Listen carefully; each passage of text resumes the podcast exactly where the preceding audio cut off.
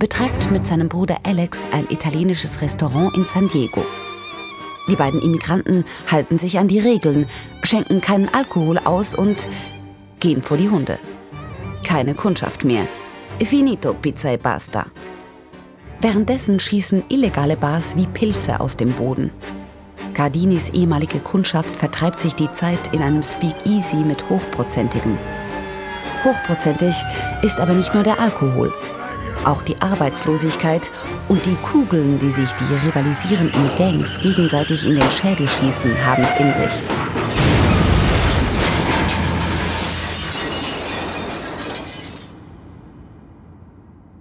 Caesar blickt sehnsüchtig die Straße nach Mexiko entlang, wo das Trinken erlaubt ist. Betet sieben Ave Marias, bittet seine Mama im Himmel um Erlaubnis und eröffnet ein zweites Restaurant direkt hinter der Grenze, in Tijuana. Caesar lernt schnell. Ein Pate aus Sicilia, irgendein Corleone, hat seine Kontakte spielen lassen und an der Eröffnung des neuen Restaurants fährt ganz Hollywood in Cadillac Cabrios vor, um bei den Gardini-Brüdern zu essen und zu trinken. Es kommen so viele Gäste, dass die Vorräte knapp werden Abgesehen von Salat, etwas Käse, Brot und ein paar anderen Zutaten ist der Kühlschrank leer. Der Alkohol fließt und Caesar braucht etwas, um die hungrigen Mägen zu füllen. Etwas Salziges, das den Durst immer schön bei der Stange hält. Ganz dramatischer Italiener besitzt Caesar Grattini eine schauspielerische Ader und kommt auf die Idee, direkt bei den Gästen am Tisch einen Salat zuzubereiten. Un spettacolo. Sie sollen denken, Sie bekommen unsere Special da, den Caesar Salad. Knackiger grüner Lattich, Parmigiano, Bruschetta. Eh. Das Geheimnis des Caesar Salad, die Salsa.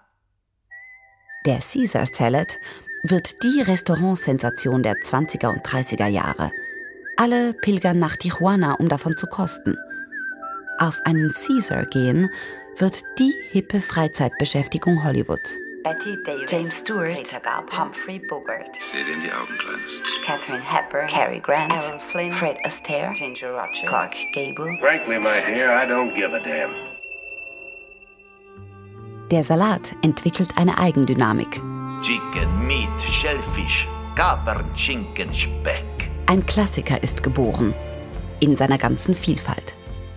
Lang lebe der Caesar Salad. Der einzige Immigrant aus Mexiko, der es ins Weiße Haus geschafft hat.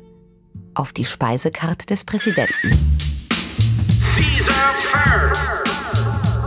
I love the Mexican people. Grab him by the pussy. The pussy.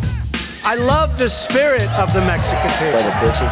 By the pussy. I love them. Don't you know I'm loco? Now we have the salad.